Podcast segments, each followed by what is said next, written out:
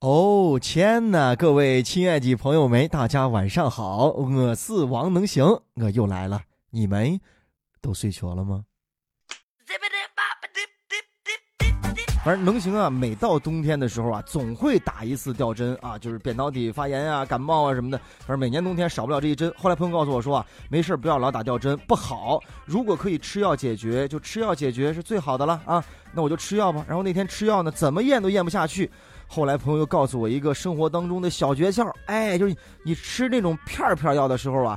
喝水的时候脖子得扬起来，然后往下咽。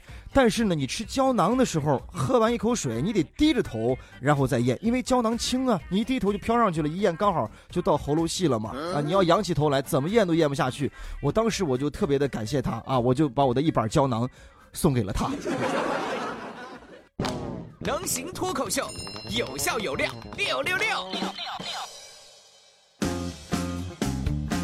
能想啊，最近呢四川绵阳警方发布了七张通缉令图片，并曝光了七名嫌疑人的这姓名及照片。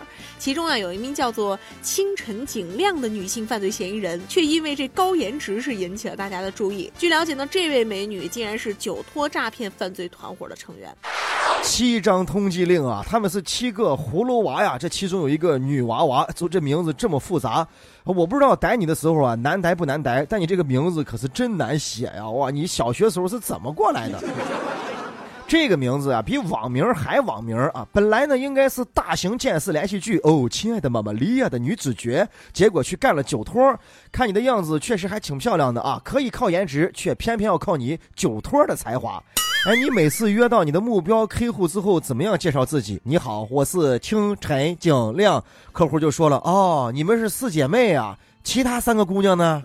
照理说啊，这个姑娘颜值很高，智商应该也不低呀！啊，这么拧帮的拧贱，你干个啥正当营生还不能挣钱了，非得当一个酒托？怎么的？是当酒托时间长了有感情了是吧？割舍不下这一份职业了？哎，还是酒托这个职业还真的是很挣钱？还是说你单纯的只是想喝酒？看了照片之后啊，这姑娘是真正靠颜值的，后面几个排排队都是靠实力打天下的吗？有没有生意啊？酒托啊，你要真上了人家这一条山啊，你就想跟人家谈感情，但人家酒托心里边只有工作，他爱工作，他的工作就是怎么把你的钱啊，然后给套出来，是吧？谈什么感情啊？谈感情多伤钱呢。前段时间呢，江苏徐州的一男子偷了两辆面包车，但是因为这技术太差了，一辆车是开上了树，另一辆车了开进了泥坑，偷了两次呀，最后都是弃车逃离了。据了解，这男的石某是附近某饭店的员工，目前呢因为涉嫌盗窃罪已被警方刑事拘留了。总共就偷了那个三个，是的偷一个面包车撞那个树上了，当时还喝点酒开的车。你先喝酒了？嗯，这还没驾照是吧？对。悲哀呀，悲哀！人生最大的悲哀就是不能够正确的认清自己啊！要不然，大哥，你你对着镜子照一照，哎呀，还或者为了方便你撒泡尿照一照，或者到约见门口的秤上去称一称，看看你长啥模奶，几斤几两。不能干这个事情，你还非要弄这个事情？哎，没有那个大砂锅，你做什么猪肉炖粉条？你连对象都没有，你拍什么婚纱照？这车也是背啊！一生当中也没有想到会遇出这么大一个劫难啊！明明是辆汽车，把我当猴的往世上骑呢！哎，啊，大哥，你说你偷车你就偷车，你不要欺负车，行不行啊？开车即走，不如偷车即走。现在你知道考个驾照有多重要了吧？对对对，幸亏他没驾照，要不然都得手好几回了。大姑啊，你知道人分将才跟帅才两类啊，就像一些大导演，可能他演戏不行，但他导技好，能把一帮子知名的演员组织到一块拍一部非常棒的电影。哎，人家这就是帅才，人家能指挥，能能引导。再就是将才啊，你让他干导演不行，但你让他演啥能演，让他干啥他能干，知道吧？你知道你属于哪一种吗？蠢才。不过大国还是挺诚实的啊，主动承认酒驾跟无证驾驶。哎，也不知道你偷汽车是是为了啥，是一时兴起还是为了证明自己？那你这个智商啊，基本都告别自行车了，你还偷啥汽车呀？你把我能气死！前段时间呢，十堰交警巡逻的时候，发现一辆面包车违法占用了盲道。交警上前就进行查看啊，发现这车窗玻璃上还贴了一张纸，上面写着：“离合器烧了，请帮忙别开罚单，会尽快联系将车拖走。”看到这纸板之后呀，交警和车主取得联系，但车主一直都没来。于是呀，这交警就给这车上贴了一个违停的通知单，并回复：车坏了也不能停行人道，你停的时间有点久了，只能贴罚单，请尽快挪车吧。从前车马很慢，私信很慢，一生只够爱一个人。在现代通讯设备如此发达的情况下啊，交警跟车主来了一场隔空的对话。这个车主啊，通过私信的方式来给交警写这封情诗，呃，就写这封求情诗啊。交警也给这位车主回了一封情诗啊，无情诗。玩笑是这么开的，其实我觉得交警很有情了，很人性化执法了，依法依规没有毛病啊。你跟交警说你会尽快拖走，交警也等你了，然后你没来，所以开了罚单，是不是整的明明白白的？安排上了没？不是说我想把人往坏是想啊，就你这个离合器到底烧没烧是吧？咱也不知道。就说你往哪儿停车，把你写好这个条子往上一啪，是不是都能够让人家交警人性化的网开你一面，成了逃避罚单的一个方法了，对吧？不是我不不想把你想的这么坏啊，是因为前两天说那个新闻，那个老汉被到餐馆里边混饭，就是用的这招。这两年啊，人性化的执法越来越多啊。不过，人性化执法必须要在法律的框架内来实施，不能逾越法律边界呀，更不能将公共安全出卖呀。你不能说哎，那个寻个熟人把，这事一般，那不叫人性化执法，已经逾越边界了。你拖熟人拖拖不好，不然熟人都能拖下水。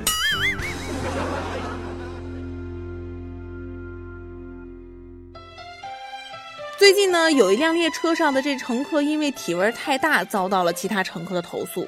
经过了解呢，这名乘客因为老伴去世，心情不好，外出打工，居无定所呀，这两年都没洗过澡。列车长宋春雨知道之后呢，就拿出自己的毛巾和香皂，在车上给这位乘客搓起了澡。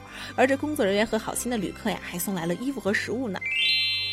没错，没错，这是一条有味道的新闻啊。不过我们闻到更多的是浓浓的人情味儿。这人在世上啊，每个人都可以写成一本传记啊，每个人都有属于他自己的心酸或者感动的故事。我们要对每个人啊都有充分的理解。当然，就这个事儿来说，我们希望列车长这样的举动啊，可以暖化大爷的心，哎，让大爷早日从悲痛当中能够走出来。咱老说啊，人间冷暖，人间冷暖。其实我们老说人间很冷漠吗？不是的啊，有时候啊，真的没有自己想象的那么糟糕啊。身边的每一个人啊，给予你一点点火星般的温暖，都会让你暖遍全身。你我呢，咱们活在这个世上啊，都尝过世间的美好，愿咱们都能够感受美好，回味咱们自己的一生。此时此刻呢，吟诗一首吧：小处见大爱，善良得善待，温暖对乘客，祝愿。平安来。能想啊，最近的商洛市的一个小区，一千六百多名业主的个人信息名单在微信群里传播，信息呢包括家庭住址、身份证号、电话号码等等。不少业主都反映了曾经接到过这骚扰电话，也有人呢怀疑他们的个人信息被售楼部的相关人员给倒卖了。而物业中心的工作人员就表示啊，他们只有业主的电话号码和居住楼层啊，并没有什么详细的信息。首先要说啊，倒卖、泄露公民的个人隐私这些信息啊，这是不对的。泄露五十条以上的个人信息就已经构成犯罪了。现在物业呢不承认是吧？但你说泄露的是全小区的业主信息，能有全小区业主信息的还有谁呢？来，还有谁？出来走两步，来走两步。哎，有心的业主呢可以倒查，不会是查不出来啊。但大家都忙忙的，可能没有这个时间。好像这个东西已经成为咱们生活当中的习惯了。包括说你买房子，你随便赶到到哪儿咨询一下是吧？你赶到哪儿去问个啥，电话号码一留，那骚扰电话通通打呀啊！能行啊，租的那个房子啊，租那个房子就经常接到这个装修公司的电话。我的妈呀，他们可能也会上当受骗，买的信息不知道是二茬、三茬还是五六七八茬啊！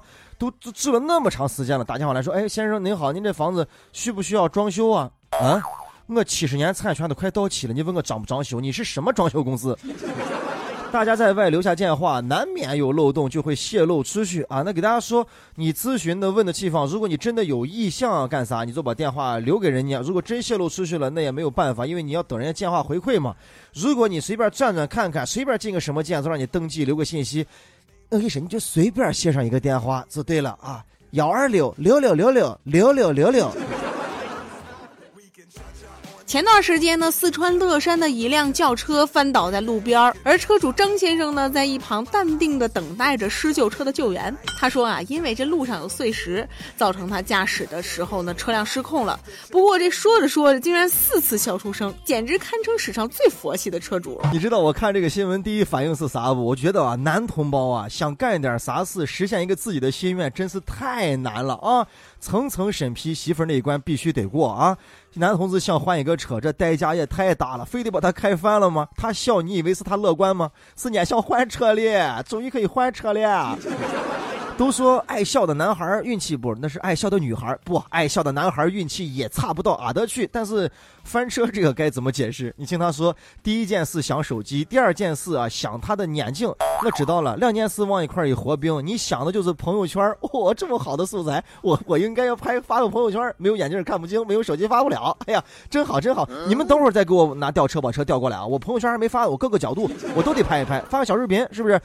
我说明我火了，我点赞，反正车也要不了了。保险公司一脸黑线，兄弟，来，叫我好好查一查你是咋弄的。